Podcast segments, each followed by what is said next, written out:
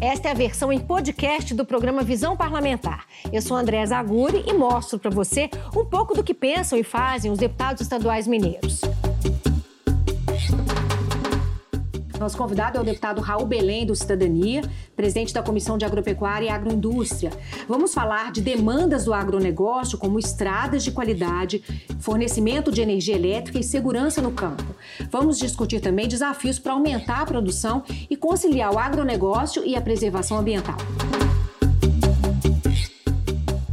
Deputado, muito obrigada por ter topado conversar com a gente, dividir um pouquinho agradeço, do seu, Andréia. da importância do seu mandato, das suas prioridades, né? Obrigado, prazer estar aqui com você. Igualmente. Ó, vamos só começar, se o senhor me permite, dando alguns dados do agronegócio brasileiro. O PIB, que é o Produto Interno Bruto do Agronegócio, calculado pela USP, Universidade de São Paulo, aponta que o PIB caiu 4,22% em 2022, ano passado, depois de sucessivos crescimentos, né, de recordes em 2020 e 2021. É, o agronegócio demanda melhorias de infraestrutura para ter também um bom desempenho? Sem dúvida, eu acho que o agronegócio nos últimos 10 anos ele cresceu assim de uma forma exponencial e nós precisamos é, de infraestrutura para poder é, suportar esse crescimento, né? Então, estradas, ferrovias, portos, para que e também especialmente a questão de é, o financiamento é, é, de, de, de, lavoura, né? Porque é, como tem crescido muito e o produtor rural é muito dependente do financiamento, então nós precisamos melhorar isso também, que com certeza isso trará é, retorno em produtividade. Esse recuo é, do PIB nesse ano de 2022 é, teve como causa isso também? Eu acredito que, é, como vinha numa, numa crescente é, é, muito é, é, é, assim importante no, nos né? últimos anos, eu acho que foi um, um, um, momento que pode, pode ser que diminuiu a quantidade de área, ou pelo menos paralisou, né, que eu acho que a tendência é cada vez mais se produzir mais com a mesma quantidade de área, apesar que a gente sabe que existe uma quantidade enorme de pastagens degradadas e o caminho dessas pastagens provavelmente será lavoura também, já que hoje a maior parte do gado né, que é, é, é exportado, consumido, são gados confinados, então assim, demandam de uma pequena, é, é, é não demanda de fazendas enormes, mas de, de, de espaços bem menores. Então eu acredito que é, mais é a questão de, de é, é, estagnação em área de, de, plantio. Deputado, uma das dificuldades para escoar a produção é a qualidade das estradas mineiras. O senhor mesmo é, interveio junto ao Estado para conseguir a pavimentação da 414, que fica entre Araguari, aqui em Minas Gerais, e Anhanguera, no estado de Goiás. Essa estrada é um trajeto importante para escoar a produção. Eu pergunto para o senhor, o governo tem conseguido atender às demandas é, de melhorias nas estradas? O governo está trabalhando, assim, a gente sabe que é um trabalho árduo, é, a malha viária de Minas é enorme, é gigante, né? salvo engano, são 27 mil quilômetros de estradas do, sobre o domínio do, do Estado. É, mas assim, a gente sabe que é, o, o, a degradação é muito grande, então assim, é preciso vir com um investimento assim, maior né, num curto espaço de tempo. Mas, assim, por exemplo, na nossa região, além da 414 que está sendo feita, né, que liga é, Araguari a Goiás. É um, já começaram as obras, já, né? come, já começaram as obras, está tá bem adiantada. É, nós temos ali também Uberlândia Prata, que foi recuperada, Itapajipe é, Iturama, que foi recuperada, nós temos a Badia dos Dourados Monte Carmelo, que foi recuperada, temos alguns trechos sendo recuperados agora que são é, da concessão do Triângulo Mineiro, que são 610 quilômetros mais ou menos. Então, assim, o Estado está se virando como pode e com o que tem. Mas assim, nós sabemos que as nossas estradas ainda são muito precárias, são muito ruins e precisam de melhorias. É, só para a gente citar alguns, algumas demandas, né, apresentadas até pelos deputados aqui na Assembleia, que é erosão na pista, buraco, ponte interditada, queda de barreira, falta de sinalização, são inúmeros, né, os, os problemas apresentados nas estradas mineiras. Exatamente. E assim, nos municípios a mesma coisa, porque além das estradas pertencentes ao Estado, nós temos as vicinais, as estradas rurais que pertencem aos municípios. E os municípios hoje não têm condições né, de maquinário, é, é, é de recurso para reconstruir pontes. Você pega municípios aí que tem mais de 300 pontes. Então você imagina, você pega num período chuvoso é, pontes de, de 60, 70, 80, até 100 anos de construção, roda aí metade das pontes em, em um, período chuvoso e assim to, se, se torna muito difícil né, para poder escoar a produção da lavoura, para poder fazer chegar o insumo até a porteira. Então, isso são dificuldades do Brasil todo, né, de Minas Gerais e do Brasil todo, e nós precisamos é, é, estar atento a isso, né, porque hoje o, o, nós temos, as fazendas são verdadeiras indústrias a céu, a céu aberto. Né? Verdade, deputado. Ainda sobre essa questão das demandas é, do agronegócio, a gente tem a questão do fornecimento de energia. Sim. É, por exemplo, para secagem de café, pro, para ordenha mecânica também é necessário. É, eu pergunto para o senhor: o senhor acredita que a CEMIG está acompanhando é, a evolução do agronegócio, a evolução tecnológica que o agronegócio demanda? A empresa está conseguindo dar conta? Não. É, nem a CEMIG, nem nenhuma empresa é, é, de energia no, no país tem conseguido atender a demanda do agronegócio.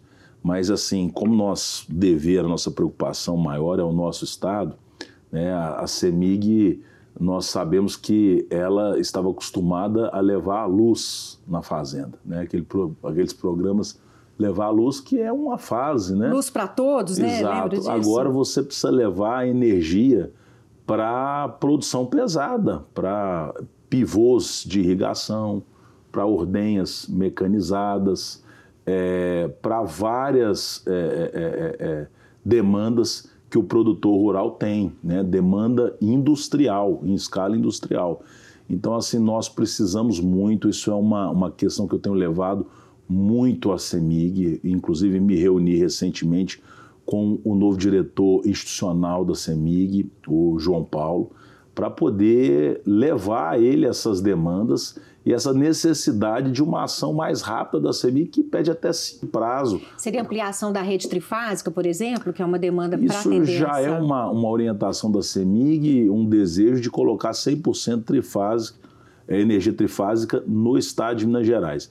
Mas é, se nós olharmos o que foi feito até agora, é muito pouco. Então, assim, existe alguns gargalos que a CEMIG tem enfrentado em relação à dificuldade é, é, em, em, ter mais empresas terceirizadas prestando serviço, em adquirir é, componentes de, é, elétricos para poder fazer essas, essas redes. Então, assim, existe todas essas dificuldades, mas assim que nós esperamos né, que é, é, a gente sabe que, que é um, um planejamento que precisa ser feito a curto, médio e longo prazo, mas nós esperamos que a CEMIG dê uma resposta mais urgente para algumas questões no campo que são extremamente importantes né, para a economia mineira, para a geração de emprego e oportunidades. O governador quer privatizar a CEMIG é, como é, resposta a essas demandas todas, a resolver esses gargalos todos. O que, que o senhor pensa a respeito disso? Olha, eu em algum momento já fui muito contrário à privatização da CEMIG. Né? Assim, até entendendo que esse não seria é, é, um caminho que resolveria os nossos problemas. Na época eu fui até Goiás, onde havia, tido uma, uma, uma, privatização recente, até hoje ela é muito discutida, porque não resolveu o, o problema que as pessoas imaginariam que é, iria privatizar, iria virar uma, uma maravilha, né? É, eles até vieram aqui numa reunião da comissão, se não me engano, na legislatura passada. Sim, nós é, fomos lá também, isso, Alegando que não comissão. está bom, né? Então, assim, é, mas hoje é, a, minha, a minha visão é um pouco diferente. Eu acredito que é, se nós tivermos uma agência reguladora capaz de é, proteger o consumidor, eu acho que é possível sim, até porque nós sabemos que a maior parte da CEMIG já não é do Estado mais. Né? Nós sabemos que o Estado possui o controle, mas é, é, a CEMIG hoje pertence tem, aos acionistas. Per, pertence aos acionistas. Então, assim, é importante a gente ter assim a certeza na, no debate da privatização que o serviço vai melhorar e não vai piorar e que alguém vai fiscalizar isso de perto. Porque hoje nós, pelo menos, temos entrada na CEMIG, brigamos, lutamos para que as coisas aconteçam. Então, assim, a partir de que se privatiza, a preocupação é o seguinte: será que é, é, o acesso será o mesmo? Será que vão dar a mesma prioridade, vão estar acompanhando os problemas? Mas para isso é importante ter uma, uma agência reguladora que é, é, faça um, um, excelente trabalho, inclusive de punição, de multas por atraso em obras, para que a coisa possa realmente funcionar e nós não, não é, esperemos aí por 20, 30 anos, ah, agora vai melhorar. Então, acho que isso que é, que é o mais importante. O deputado apresentou um requerimento na Comissão de Política Agropecuária e Agroindustrial, a qual ele preside, é, solicitando uma visita ao Ministério Público para discutir a situação dos off-stream, que são os piscinões, né, que são os reservatórios de água usados para irrigação. O Instituto Mineiro de Gestão das Águas determinou uma certa portaria. Eu queria que você explicasse que portaria é essa e por que está prejudicando os grandes agricultores. Isso, isso originou do Ministério Público, né, uma preocupação em relação à segurança né, dessas, desses piscinões e o IGAN assinou um TAC né, e baixou uma portaria e nessa portaria é, ela é muito semelhante com a segurança de barragem para os piscinões. Então, assim, isso é um custo muito elevado e nós sabemos que o piscinão não é barragem. Né? O piscinão, ele é, tem algumas características, né? Ele tem aquela geomembrana, que é aquela, aquela lona que fica é, depois da, da, da, da, da terra, você coloca aquela geomembrana e eles ficam ali para poder fazer irrigação. Então, assim, e, e, e eles têm é, é, é borda no, nos quatro lados. Então, assim, se você for fazer uma, uma, uma avaliação de tudo aquilo ali, é, é, é uma situação muito complexa e difícil. E, e, assim, o grande problema nos rompimentos de piscinão é justamente desgaste na geomembrana. Então, assim, é, nós estamos pedindo essa, essa visita técnica ao Ministério Público para nós explicarmos e pedirmos um prazo para que nós possamos criar um, um, uma, uma legislação de segurança própria para os piscinões que condiz com a realidade dos piscinões. E não com a realidade das barragens de E não com a realidade das barragens, que são volumes extremamente maiores, são substâncias muito mais pesadas, né? Assim, os piscinões geralmente estão em, em, em, em fazendas, né? em locais assim que é, é, dificilmente é, é tem é, é, casa ou alguma coisa tão perto assim, né? Então assim é, nós precisamos, o, o, o produtor rural, o, as, o usuário do, do, do, das águas e dos piscinões, eles querem sim trabalhar com toda a segurança para que isso não rompa. Acho que é uma, uma, uma, uma questão importante para o agronegócio é, é, brasileiro, né? Você trabalhar assim com, é, é, com tecnologia, isso é o que o produtor vem fazendo. E não vai ser diferente. A gente quer um prazo para se adequar e construir né, a quatro mãos uma legislação que é, traga tranquilidade né, para todos em relação à segurança, é, tanto vidas quanto a questão também do meio ambiente, que é extremamente importante. E que seja condizente com a prática, né, com o tipo de, de serviço, né, de demanda que está sendo apresentada. Exatamente. Deputado, vamos falar um pouquinho da produção de leite? Vamos. Minas tem 609 mil produtores de leite. Há produtores de leite em praticamente todas as cidades mineiras. Verdade. É, o Estado responde hoje por 27% da produção nacional de leite. São 10 bilhões de litros por ano. Muita coisa, 10 bilhões de litros por ano. Ainda há possibilidade de crescimento do setor? Como é que o senhor enxerga esse crescimento? Eu acredito que sim. O, o leite é, ele evoluiu muito, né? Os produtores de leite evoluíram muito. Então, assim, nós temos é, produtores muito pequenos, né? A gente costuma dizer que não existe fazenda que não tira um pouquinho de leite, é, é, é pelo menos, né?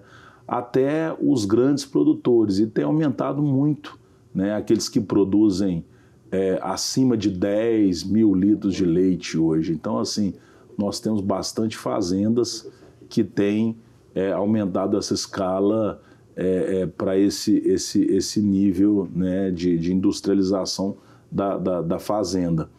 É, uma coisa que atrapalha muito o, o, o preço do, do, do, leite é a questão da importação. Né? Entra muito leite né, no Brasil, especialmente da Argentina, né? leite em pó. Então, assim, isso acaba que é, prejudica muito o preço do leite né? E, e nós, é, como é, o mercado interno ele a, absorve a maior parte da demanda né, do que é produzido no, no, nosso país, se você colocar leite em excesso através dessas importações, isso joga o preço do leite lá embaixo. Né? E nós temos a questão também de Minas do queijo artesanal, que é o, é o leite cru, né? Uhum. Que isso foi uma, uma luta antiga, né? E graças a Deus, assim, é, evoluiu bastante e, e, tem muito a ser é, é, evoluído, porque o, o, queijo brasileiro ainda é, ele não é exportado. Então nós compramos queijo francês de leite cru, mas o francês não tem condição de comprar o, o queijo mineiro de leite cru. Ainda, né? Porque a coisa está desenvolvendo se Deus bem, quiser, né? Se Deus Graças quiser, vai, nós vamos romper essas barreiras. Perfeito. Deputada, a Comissão de Política Agropecuária e Agroindustrial discutiu a questão de facilitar a vinda de empresas de fertilizantes para Minas Gerais, exatamente também para fazer frente à, à importação do produto, né? Que encarece bastante para o produtor. É, um exemplo é a empresa que opera a maior mina de potássio do Brasil, que fica aqui, São Gotardo, Matutina, no Alto Paranaíba. É, o que, que o senhor acha que pode ser feito para atrair as empresas para o Estado? Eu acho que é uma, uma política é, tributária diferenciada. Né? Eu acho que isso é, é bastante é, importante para que Minas Gerais atraia esse, esses investimentos. É, nós sabemos assim que temos algumas, é, alguns benefícios naturais que nos é, propiciam isso também. Né? Algumas, algumas minas é, é, que, que é, hoje a gente fala muito em remineralizadores né, que, de solo, que são pó de, de rocha. Né? E nós temos as melhores rochas né, para poder fazer essa remineralização, estão elas estão em Minas. Né? Então a gente. É, nós, é, esse é o futuro né, da, da, do agronegócio.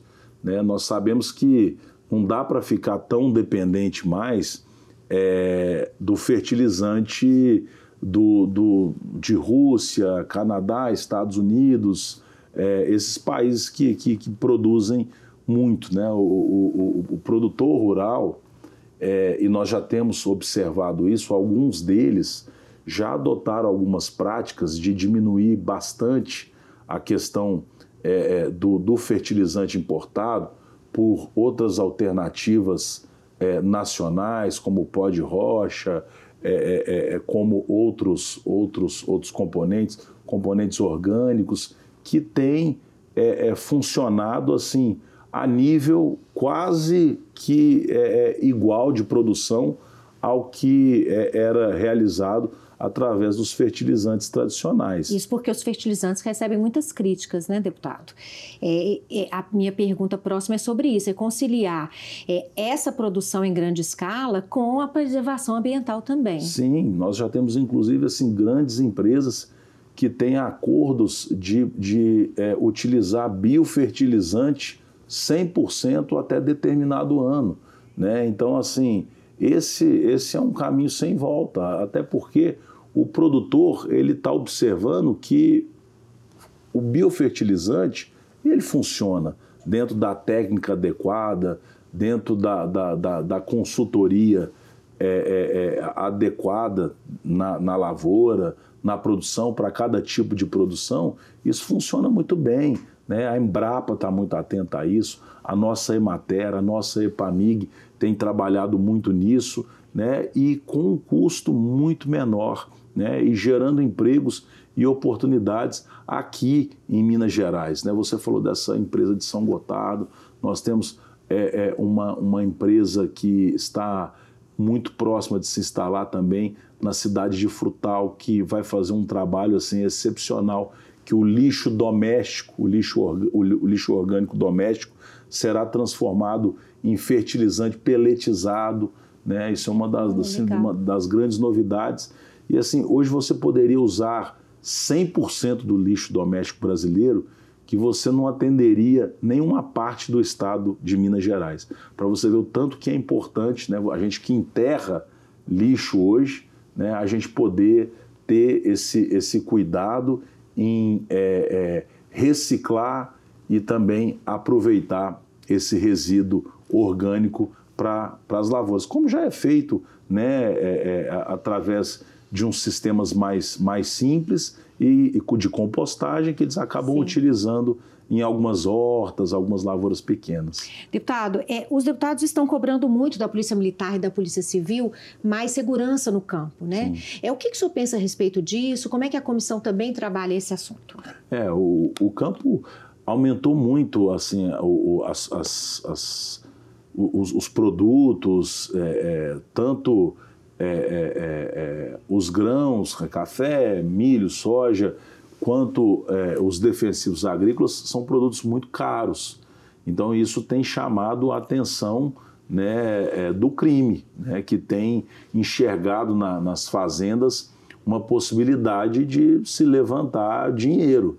Então, assim, e, e é um, um, um espaço muito maior do que a cidade, para se dar essa, essa cobertura. São muitas estradas, muitos acessos. Então nós precisamos, né? Como nós vamos fazer isso é, com uma, uma, é, é, uma, uma polícia que tem diminuído o efetivo a cada ano que passa, né? Com, nós precisamos é, é melhorar a questão também da tecnologia da segurança. São câmeras no campo, né, câmeras inteligentes que fazem ali a leitura de, de placas, é, uma é, é, organização da vizinhança rural ali para que eles possam se comunicar entre eles e com o responsável pela, pela segurança na cidade, para poder haver uma prevenção ao crime. O sujeito que estiver disposto a cometer um crime, ele saber que ele vai passar por uma estrada que ele vai ser filmado, né, que o carro dele será, se for um carro que não tem costume passar ali, já tem sistema para isso, isso cai a informação no próprio grupo da, da, dos produtores rurais que e, ficam atentos e para a polícia é. militar. Então assim, nós já temos essa essa é, é, é, é esse esse recurso disponível, né? Então nós precisamos utilizar, já que assim eu vejo com muita dificuldade para o Estado aumentar, por exemplo, 10 mil policiais militares, que, que, que é, nós temos menos do que nós tínhamos há, sei lá, 20 anos atrás. Perfeito. Deputado, olha só, o senhor é filho do ex-deputado estadual e federal Raul Belém.